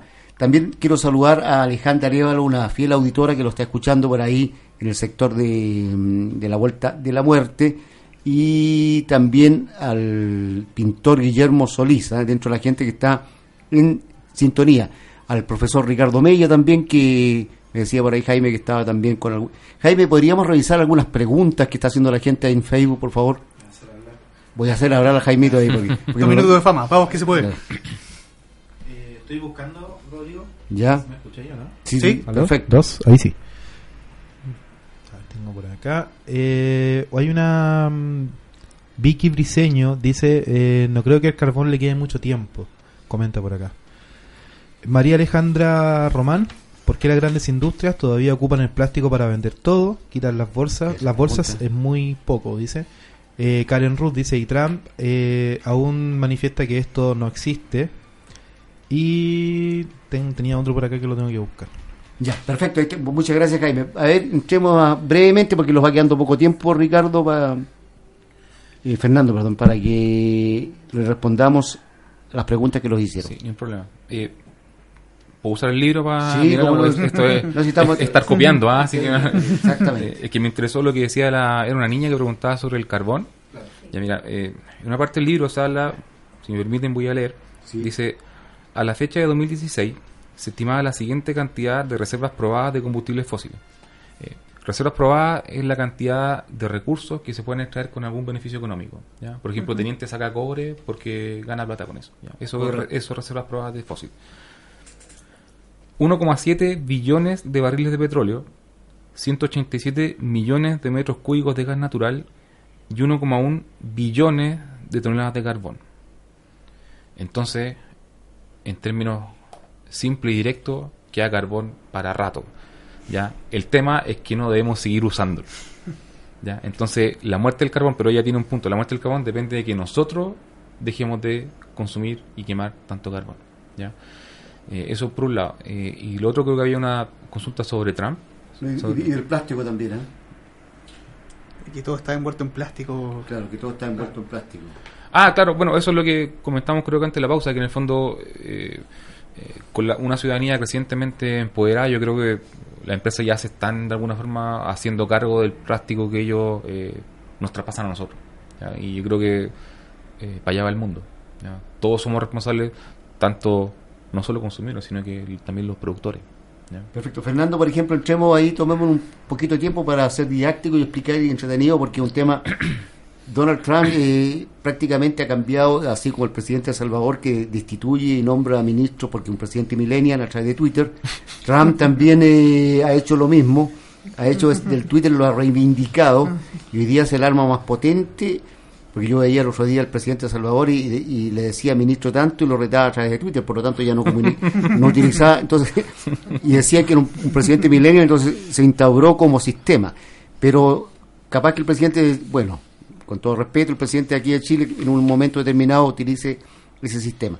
Pero Donald Trump es un hombre controvertido, pero es el hombre que hoy día dirige una de las potencias, si no es la potencia más importante del mundo.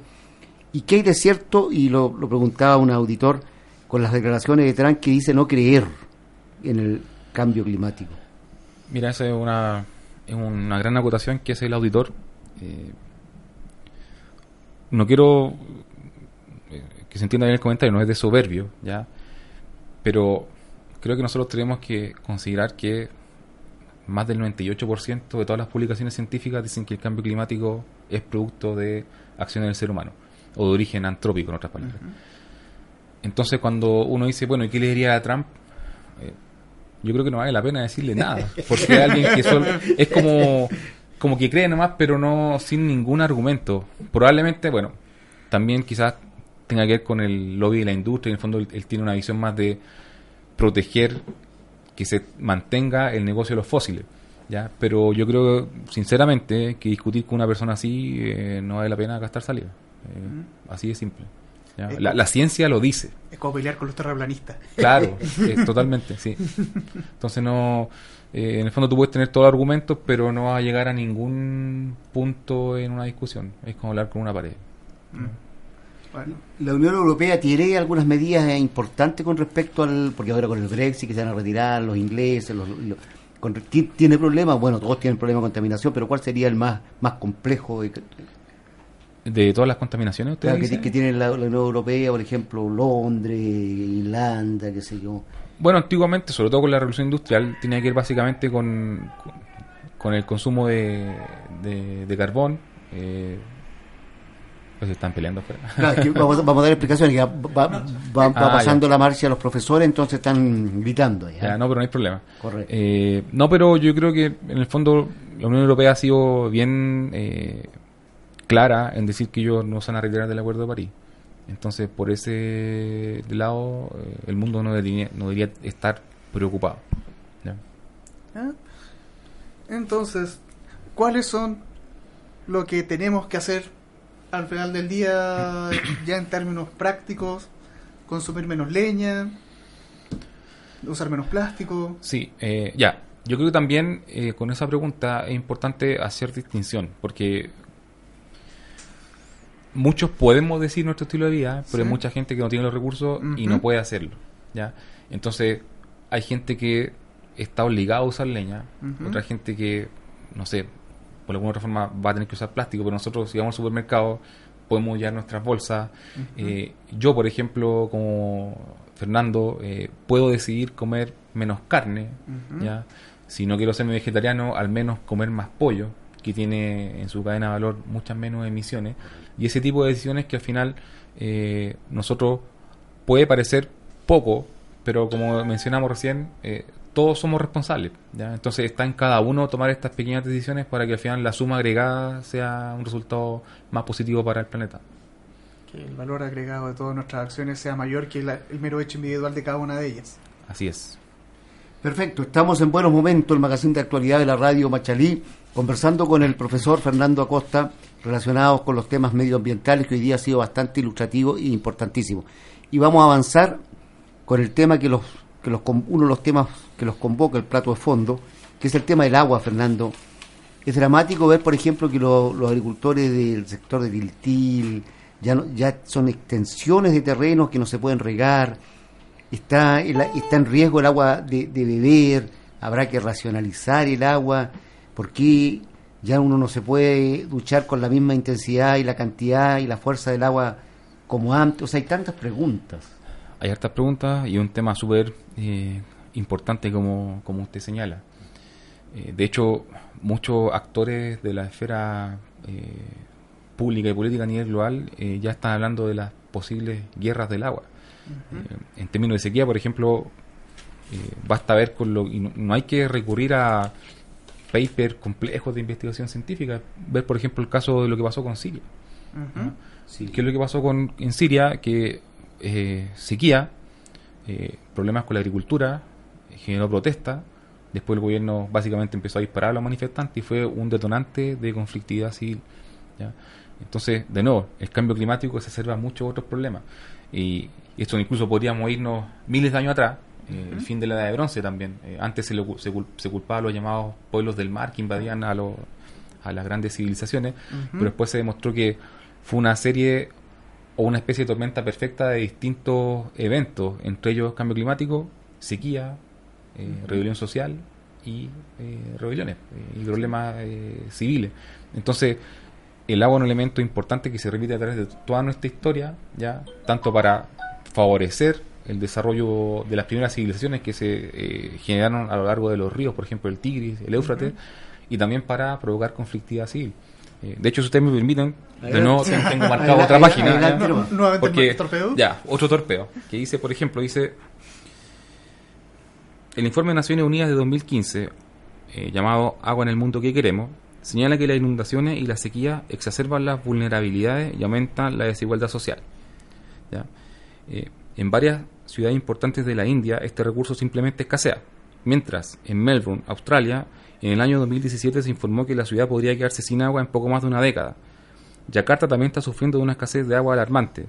En Sao Paulo, los embalses alcanzaron niveles tan bajos en 2015 que las, tu- las tuberías se llenaron de lodo, lo cual trajo como consecuencia que se saquearan camiones con agua de emergencia y que el flujo de agua de los grifos en muchas casas se redujera a solo unas pocas horas dos veces por semana. Solo lluvias de último minuto impidieron que las autoridades brasileñas cerraran los grifos por completo. Un caso dramático relacionado con esto es lo que hoy ocurre en Ciudad del Cabo, la primera ciudad del mundo que literalmente se está secando, por lo que algunos de sus habitantes imploran por la ayuda de una intervención divina. Y solo para finalizar, esto dice, esto también nos en- enseña una lección importante. En tanto seres humanos somos especialistas en olvidar las cosas rápidamente y en pensar que los problemas de lugares distantes son asuntos por completo ajenos a nuestra realidad, algo especialmente notorio en la cultura occidental. Sin embargo, es posible que gracias a la combinación de fuerzas del cambio climático, la acción humana y el crecimiento de la población, hacia 2030 la demanda mundial de agua dulce supera la oferta en un 40%. Y algunas de las ciudades más expuestas a esto no son las primeras que se nos vendrían a la mente cuando pensamos en escasez de agua, principalmente porque nuestros ojos representan la cúspide del desarrollo. Y entre esas ciudades se encuentran Sao Paulo, Bangalore, Beijing, El Cairo, Yakarta, Moscú, Estambul, Ciudad de México, Londres, Tokio y Miami. Entonces esto nos muestra que es un problema eh, evidentemente a nivel global. Sí. Y eso nos lleva a un país que nació en un lugar con difícil acceso al agua, que es Israel, que utilizó técnicas de desalinización de agua de mar para poder tener agua potable y también para poder mantener sistemas de agricultura. Y manteniendo también un uso eficiente de la agua a través de los sistemas de goteo o riego tecnificado, Así es. que también han llegado a Chile. Es un súper buen ejemplo de lo que han hecho otros países para hacerse cargo de este problema. Es un súper buen punto. Porque Antofagasta, por ejemplo, tiene ahora un sistema de des- desalinización de agua y todo el, eh, el interior de la tercera y cuarta región para el tema de agricultura mantienen exclusivamente riego tecnificado, llegando a generar cultivos en lugares donde no existían. Así Entonces, Y eso es aplicable también al resto del país, es técnicamente posible. Yo, yo creo que mientras más graves sean los problemas, a eso va, va a apuntar la tecnología. po. En el fondo, Ujú. cómo hacernos cargo de la escasez que estamos enfrentando. Por ejemplo, usando agua de mar o otras técnicas que han hecho eh, otros países, eh, Pero etcétera. es viable, por ejemplo, de que todo Chile pueda alimentarse de agua de mar de la zona central de Talca hacia el norte, que efectivamente se está secando, considerando eh, gasto de energía que implica el proceso, y el traslado de la fuente hídrica, que es cercano al mar, a lugares que están más cercanos a la cordillera. Porque buena parte de la autopista, donde están las capitales regionales, están todas más cercanas a la cordillera y lejanas al mar. Eh, sí, no creo que sea capaz de responderte esa pregunta, eh, pero eventualmente es como, como se dice, Eh, la necesidad es la madre de todas las invenciones. Entonces, eventualmente si enfrentamos un, un problema de escasez tan grave como está ocurriendo en, en otros países que nosotros pensamos que son la cúspide del desarrollo, Sí. eh, alguna solución vamos a tener que encontrar. Pero, por ejemplo, lo encontramos ante eh, una certeza de esa frase que las futuras guerras van a ser por el oro blanco, por el agua. Sí. Eso es una realidad. Yo creo que para eso eh, va el mundo. Y eso eh, está relacionado también porque eh, el cambio climático y la escasez de agua está generando como apartheid eh, climático. Eh, eh, grandes migraciones que se están produciendo ahora eh, son producto del cambio climático. Ese quizá debe ser el impacto más controvertido de este fenómeno, pero en los últimos dos años ha salido un creciente cuerpo de investigación científica y literatura que ha, sido capaz de encontrar una relación causal entre cambio climático, sequía y migraciones. ¿No? Entonces, estamos frente a un panorama desolador y preocupante también porque eh, va a llegar un momento que se va a racionalizar el agua de, de tal manera que se va a priorizar solamente para beber. Y no sé cómo vamos a poder, eh, poder digamos, subsanar las otras necesidades que so- son, t- tan básicas, tan elementales. Claro, eh, como mencionaba al principio, quizás nosotros no nos extingamos, pero la pregunta es a qué mundo nos estamos encaminando. Eh, el problema del agua es, por ejemplo, la película Mad Max. ¿ya? donde era, era el problema del agua. Sí. Eh, quizás puede ser muy extremo, pero a veces esta ciencia ficción con realidades medias distópicas, eh, estamos quizás no tan alejados de, antes, de lo que antes nos parecía eh, más que ciencia ficción. Y va a llegar un momento en que hay, hay personas que van a estar vendiendo agua, ya, ya está ocurriendo en Chile. ¿eh? Hay en sectores que hay personas que tienen ciertas norias, cierta capacidad de una cantidad determinada de agua y la están en- vendiendo a aquellos que no tienen, porque nosotros a veces miramos para el lado, escondemos la cabeza como la avestruz, pero el problema está latente. Entonces, mucho, en muchas veces aquí en este país más, hay otros temas que distraen, son disruptivos en relación a lo que efectivamente aquí nos preocupamos de la hormiga y no ver elefante. El tema del agua es un tema que, que realmente debiese tener a, a la Avenida Argentina, hasta el Congreso, a la gente de cabeza, con los asesores y todo el mundo viendo qué, de qué manera enfrentamos y haciendo proyecciones, porque cuánta agua tenemos, qué capacidad de tiempo los va, los va los va a durar esa agua, somos capaces de poder cubrir las necesidades de la agricultura, que es el alimento, la tierra va a proporcionar el alimento, la necesidad humana. Vaya que complejo el tema. ¿eh? Definitivamente. De hecho, la crisis de falta de uno de los sustentos vitales ya ha sido un tema recurrente en los últimos 500 años. Por ejemplo, en el siglo XVIII ocurrió lo que se denominó la crisis de la papa, donde por una serie de infecciones que ocurrieron a los cultivares de papa en Inglaterra, que habían producido la primera revolución industrial, al generar mayor cantidad de gente con alimento, había más, más gente porque había más comida para comer, pero de repente llegó una peste a la papa y la papa dejó de producirse. Así que se generó toda una serie de cadenas migratorias desde Inglaterra a Irlanda, Australia, China, hasta Japón, exclusivamente buscando comida. Mira, interesante. Y efectivamente, la vida humana al final del día, y como seres humanos inteligentes que teóricamente somos, eh, implica que tenemos que buscar soluciones de una forma u otra. Como por ejemplo lo que hablamos de recién, la desalinización del agua. Pero el tema también tiene que estar vinculado a los costos. Hoy día hemos visto temas realmente preocupantes que en dos horas no los vamos a poder cubrir en profundidad, pero estamos ciertos que vamos a contar con la cooperación, la ayuda y la gentileza de Fernando para contacto telefónico o por otras vías ir poco a poco también enfrentando estos temas. Yo quisiera también saludar a Ricardo Mella, que es profesor del Liceo Machalí, que eh, hacía la consulta con respecto a si el profesor Fernando Acosta podía dar una charla. Nosotros lo vamos a ver, él tiene la, la disponi- la disponibilidad, lo vamos a estudiar y analizar y lo vamos a hacer extensivo también a otros colegios para que tengan la posibilidad de poder beber de la fuente de la sabiduría, los niños. No, no es para tanto. y aprender, así y aprender.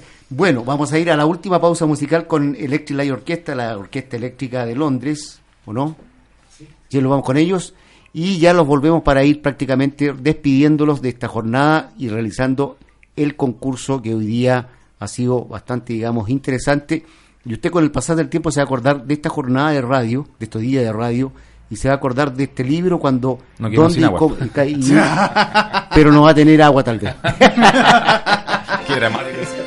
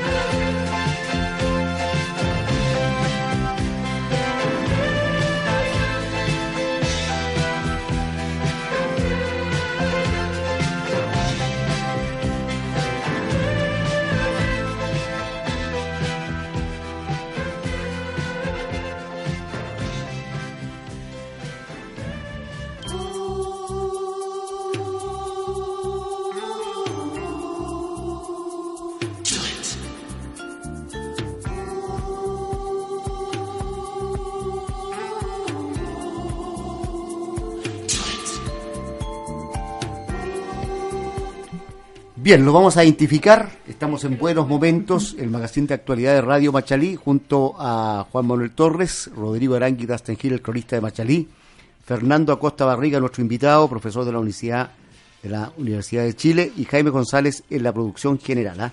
El magazine de actualidad, el equipo que trabaja para ustedes, para llevarle información, conversación y hacerle un poco más amena la tarde, noche del día miércoles para que no consuma tanta telenovela y se quede pegado a la radio. ¿ah? Bueno, llegó la hora también de hacer el concurso porque aquí somos creíbles, transparentes 100%. Así que le vamos a pedir a la señora Gilda que Jaime nos diga un número del, de- del 1 al 15. Acérquese para acá para que la vean porque no vaya a hacer cosa que la vamos a hacer aparecer pequeña, un- una pequeña... Esto es un acto como ministro de fe. Entonces para que, para que usted lo diga ahí, Como un ministro fe da la cara, así que... se acerca, se acerca aquí al- ahí y nos dice un número del 1 al 15, señora Gilda. Ya, a ver, el 9. El 9, Sebastián Romero. Perfecto. Muchas gracias, señora Gilda. Entonces, el ganador del libro es el señor Sebastián Romero. ¿ah? Por lo tanto, lo vamos a... mm, Lo vamos... No, no, no, no, no está aquí en la zona en este momento, ¿no? Ya, pero lo dejamos... Claro, lo dejamos anotado. Y coordinamos cómo lo puede... Que Jaime González acerque a Jaime González para que se lo entregue en forma personal. Porque... Claro, se comunican ustedes para que sigue. Saludamos a Sebastián Romero, también integrante de la radio, que le vaya estupendamente bien. Esto fue absolutamente transparente y democrático. Ahí la- no, pero que ser transparente, sí.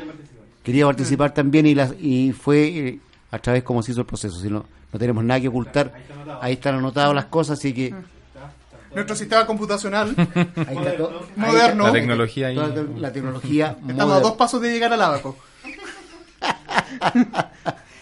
Bien, Fernando, algunas cositas que tú quieras señalar antes de que vamos ya cerrando la edición de hoy día de Buenos Momentos.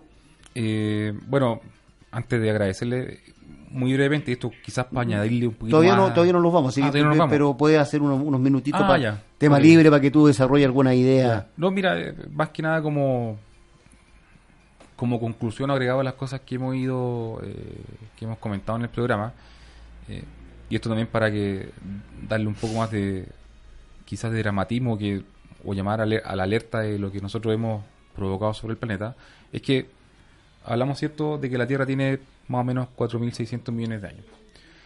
Y lo- los científicos dividen la historia de la Tierra en distintos periodos geológicos. Eh, hace poco más de 11.000 años que nos encontramos en un periodo llamado el Holoceno, ¿ya? Un periodo con clima relativamente estable. Pero producto de todos los impactos que hemos ido generando, eh, tanto de quema de combustibles fósiles, contaminación por plástico, eh, la construcción de carreteras que ha ido cortando todos los ecosistemas, eh, etcétera, etcétera, se ha propuesto que ingresamos en una nueva época geológica, el Antropoceno.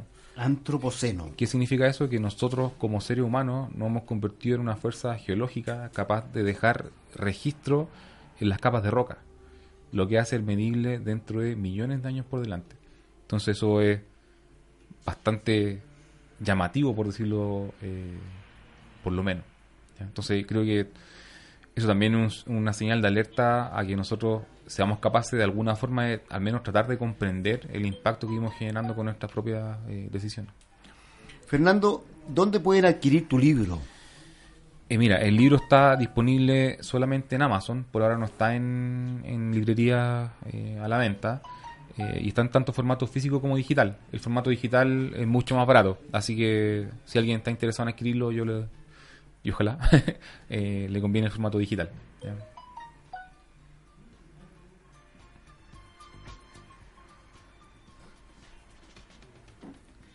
Perfecto. Entonces, por Amazon, Por Amazon. Ya. Bueno, recibí instrucciones por, Producción. claro, por producción que me dice que tenemos que repetir el, el sorteo, por transparencia. Claro, por, ya. Así Claro. que, por favor, venga, ofrezco un nuevo número. No, no me vaya a pegar a mí el, el- el gana- el- el- el gana- el ganador. Ya. Claro, porque es efectivamente, entonces, nuevamente, Ya, ya, un nuevo número que no sea el 9. por transparencia dice nuestro director. ¿ah? El 7. Karen Rus. Perfecto. La señorita o señor, la señorita Karen Rus tiene que retirar el libro y aquí está, Ahí, ahí, ahí lo vemos. aquí está, ahí está en el sistema, ¿cierto? El número 7. Sistema online. El sistema El online. sistema online, ahí está el número, así que por lo tanto Karen Rus retira el libro. ¿ah? Bueno, tú entonces lo encuentran en Amazon, ¿ya? Sí. No hay ninguna otra manera que, que, que pudiesen acceder. Por el momento no. Ya, Eh, espero que prontamente esté en, librería. ¿Y el otro libro tuyo también está ahí? El otro libro ¿O, está... o se agotó? ¿Hay una eh, edición, otra edición? Se, agotó, pero salió nueva edición. Eso está eh, disponible en distintas librerías, pero online está en la editorial 8 libros. 8libros.cl. Ya, y ahí, ahí pueden, pueden Ahí adquirirlo. el ¿no? libro de minería. Perfecto. ya. Oye, y, y ese libro de minería re- se refiere a, los, a, la- a cuál contenido que tiene? Ya, mira, el, el libro de minería, eh, creo que eran, bueno, unos cinco capítulos. eh, tenía algunas cosas que me interesaba profundizar y que yo veía que tanto en la experiencia como profesional y como en, en la universidad eh, faltaba. Eh, el primero era el rol de distintos metales para el desarrollo, eh, yendo más allá del cobre.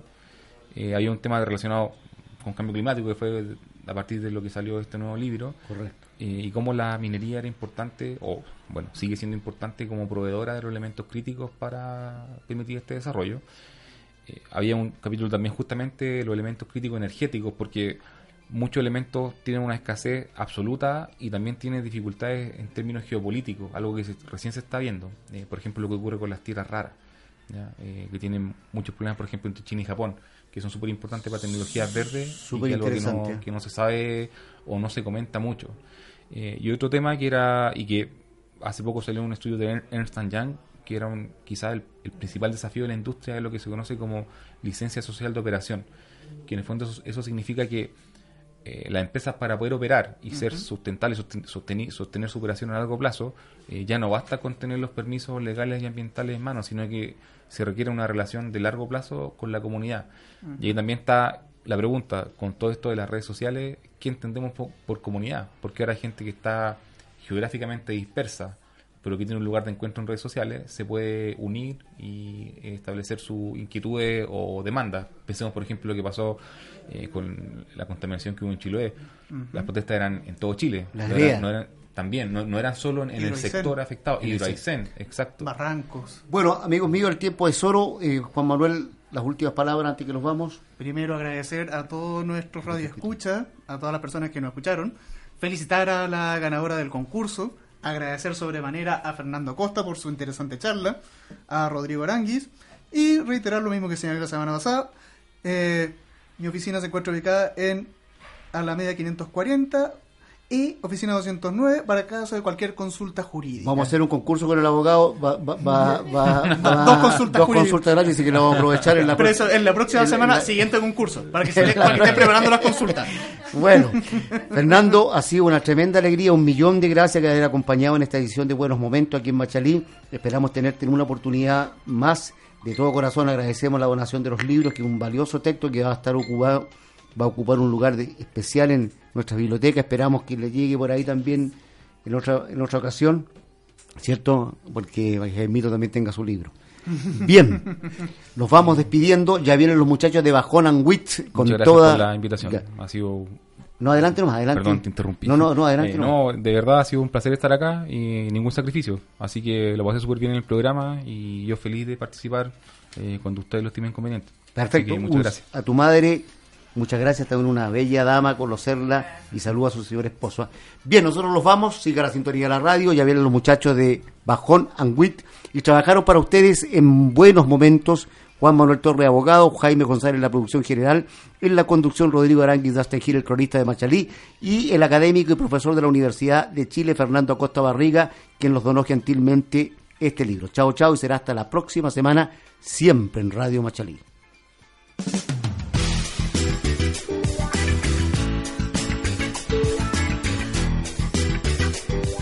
Radio Machalí es un medio independiente que pertenece a Tricahue Comunicaciones Limitada. Se emite a través de la plataforma de internet www.radiomachalí